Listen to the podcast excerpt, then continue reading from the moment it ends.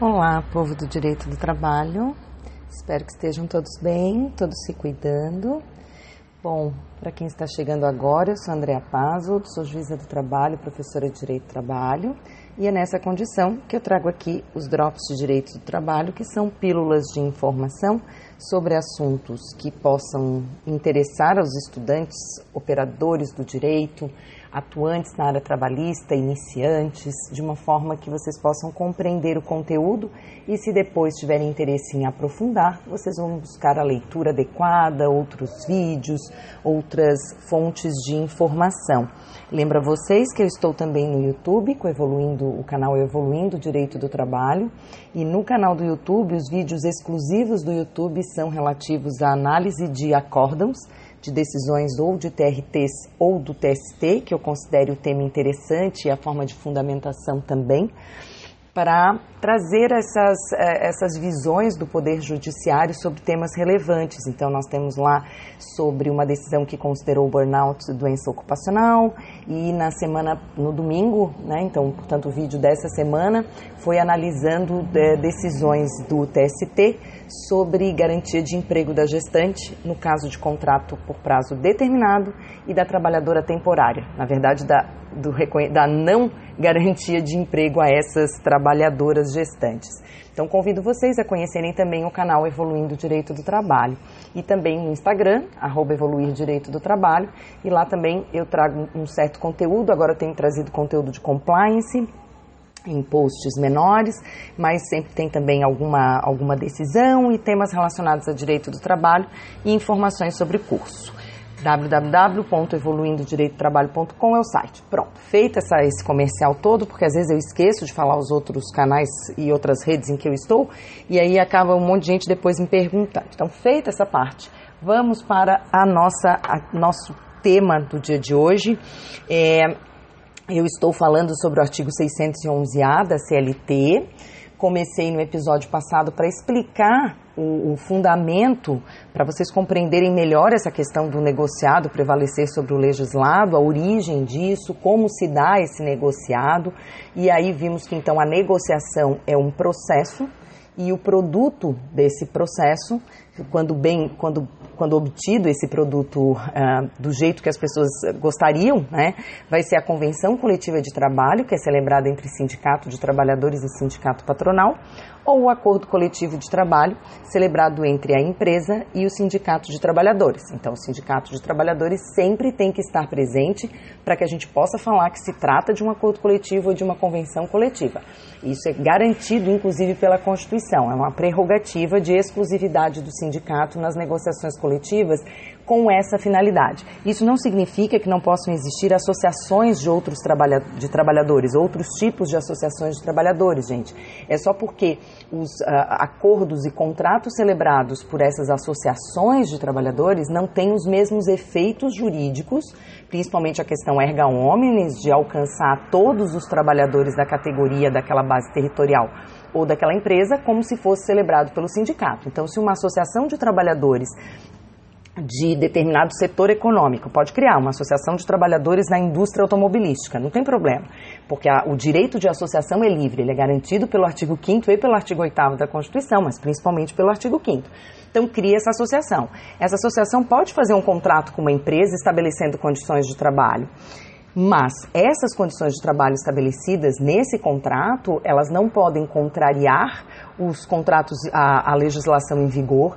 E para essa situação, que a gente nem pode chamar de convenção coletiva ou acordo coletivo, são contratos que envolvem uma associação e uma empresa, ou uma associação e uma outra associação de, de empresas, é, para essas não se aplica o 611A. Então, que, o que estiver constando desse documento não prevalece sobre o legislado, não pode ser utilizada a prerrogativa do artigo 611A para esse fim.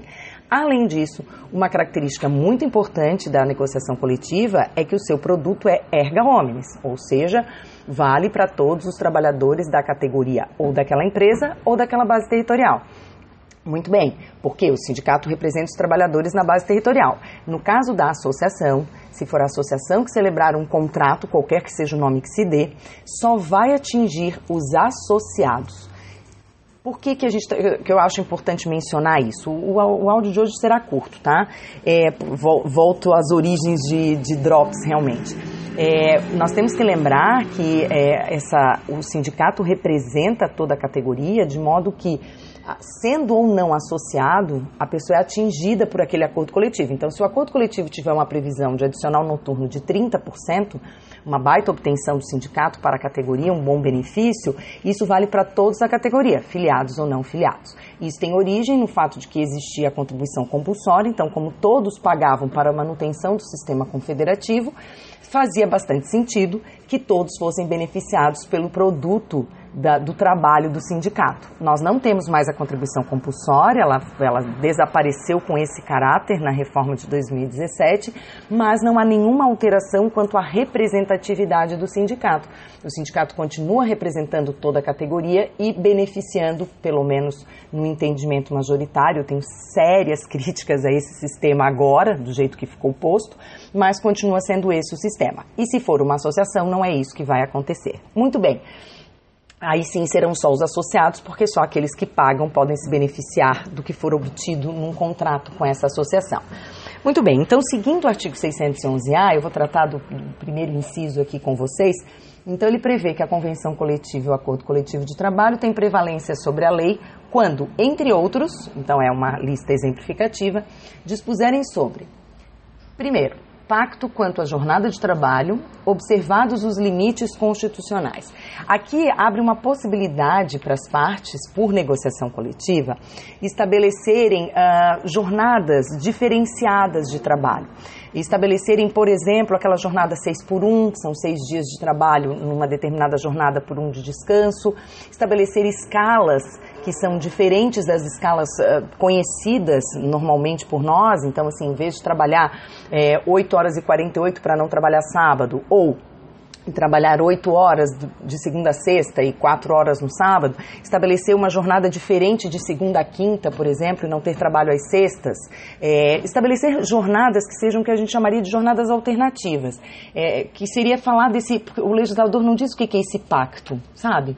É, pacto dá a ideia, então, de que vai estabelecer um novo sistema, um novo regime de jornada que fica vinculado ao limite constitucional principalmente ao limite de 44 horas semanais. Hoje já se entende que quando a gente fala do, da interpretação do limite constitucional, é no sentido das 44 horas semanais, mais do que as 8 horas diárias. As 8 horas diárias são um limite em tese, mas com as possibilidades de compensação, de acordos de compensação de jornada, é possível se trabalhar mais de 8 horas por dia, respeitadas as 44 horas semanais. Ué, mas não tem vezes que trabalha mais de 44 horas semanais? Tem, tem sim. E a gente vai ver que isso acontece é, quando existe não só banco de horas, como regime de horas extras, além da oitava, e às vezes, embora não se possa, às vezes além da décima hora diária também. O máximo seriam 10 horas diárias, duas horas extras por dia, mas eventualmente isso é extrapolado. E aí, além de uma infração administrativa, de qualquer forma o empregador tem que pagar. Mas para fazer um acordo coletivo com uma jornada diferenciada, tem que ser respeitando a, a, o limite constitucional de 44 horas. Já temos uma exceção admitida pelo próprio legislador, que é o 12 por 36, porque no regime 12 por 36, de 12 horas de trabalho por 36 de descanso, na, se você considera a semana, o, o, aquele módulo de sete dias corridos, vai ter semana que a pessoa vai trabalhar mais de 44 horas e na semana seguinte ela vai trabalhar menos de 44 horas.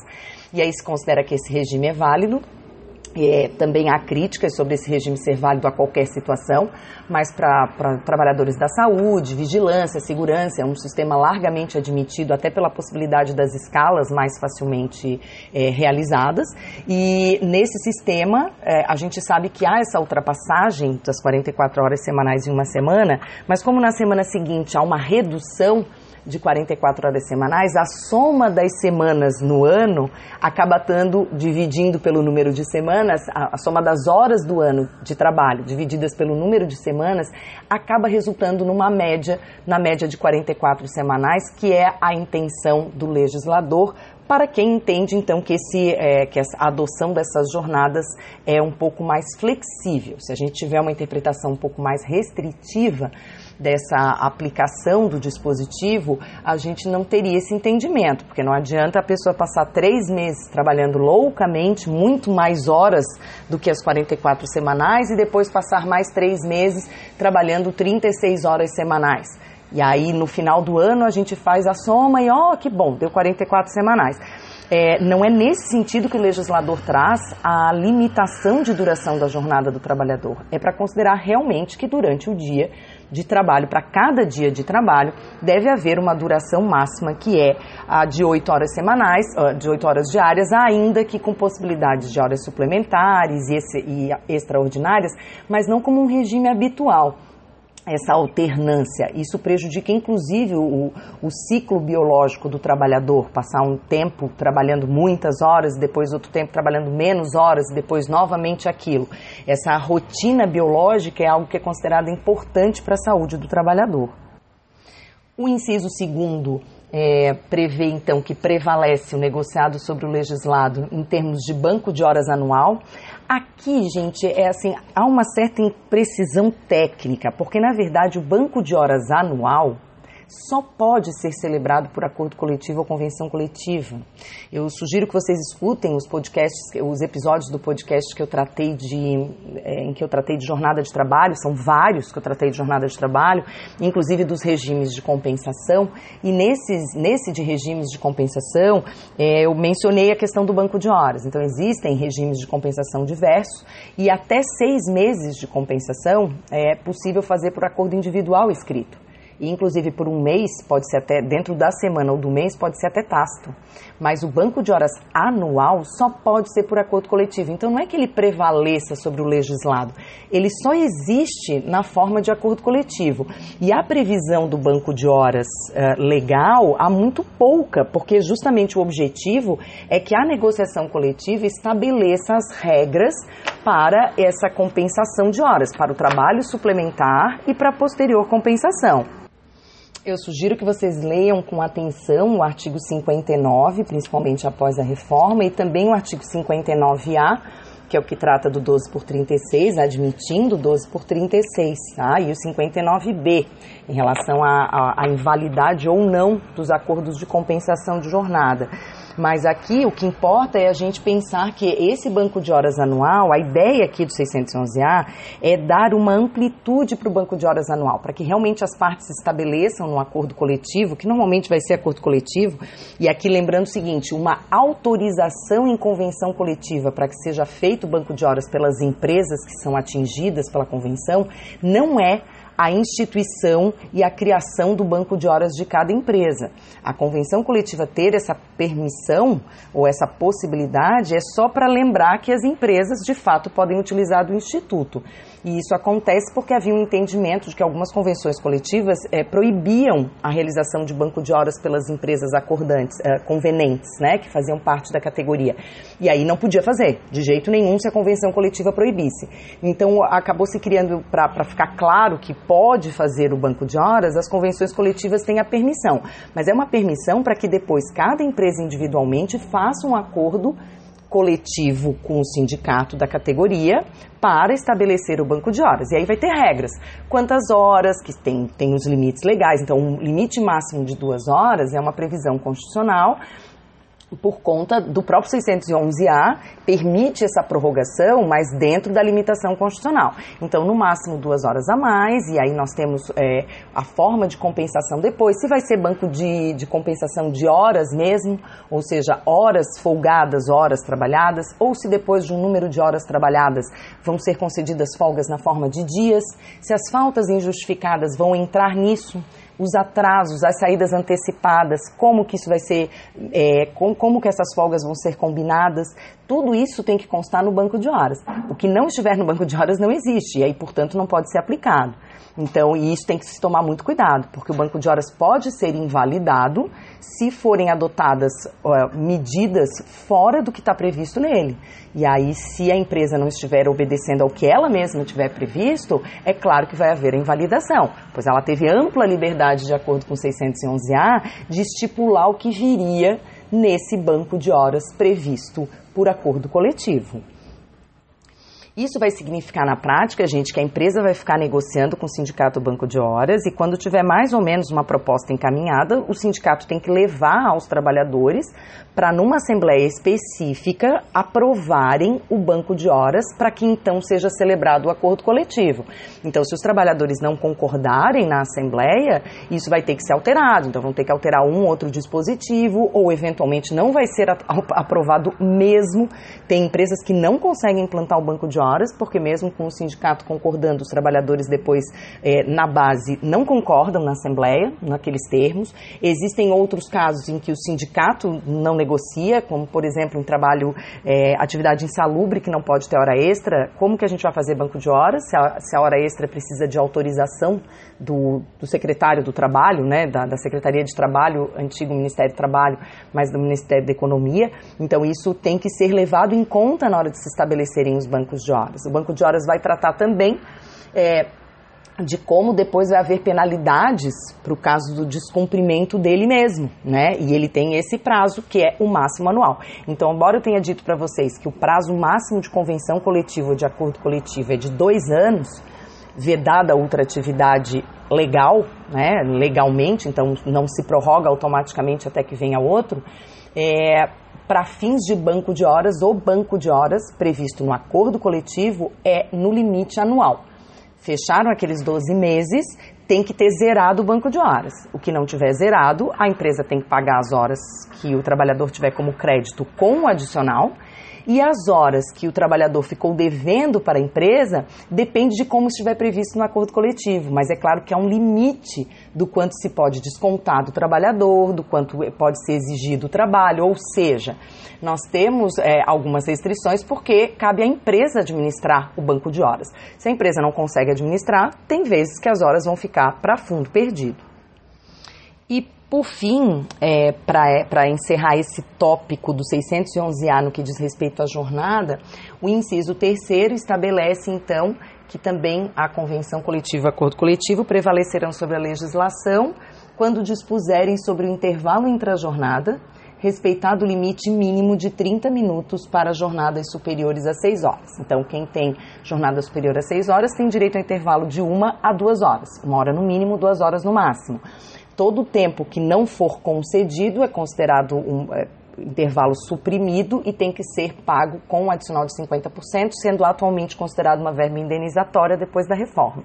Antes não tinha previsão, tinha a súmula 437, que embora não tenha sido cancelada, não tem mais sentido o seu uso para situações posteriores a novembro de 2017. Então, o intervalo deve ser de no mínimo uma hora, no máximo duas, mas pode ser reduzido por negociação coletiva, e isso é muito importante porque acordo individual não vai prevalecer sobre a legislação, mas pode ser reduzido por negociação coletiva para desde que se respeitem 30 minutos no mínimo. Então, a redução pode ser para 30 minutos, 35, 40, 45, mas tem que respeitar os 30 minutos. Não há um limite máximo, que é uma coisa que eu sempre chamo atenção. Em alguns lugares, a intenção, a, o problema não é o intervalo ter que ser menor quem é que normalmente faz intervalo menor? Indústria, porque ela também já fornece alimentação. Então ela tem um refeitório, ou seja, as pessoas não saem dali. Então para elas é mais interessante ter os 30 minutos de intervalo e, e, logo voltarem a trabalhar e com isso não ficarem tanto tempo na empresa, no estabelecimento da empresa, né? Mas em algumas atividades econômicas, como na, na região litorânea, nos restaurantes, por exemplo, o interesse não é reduzir o intervalo, o interesse é aumentar. É o restaurante que fecha às quatro da tarde e abre de novo às sete da noite.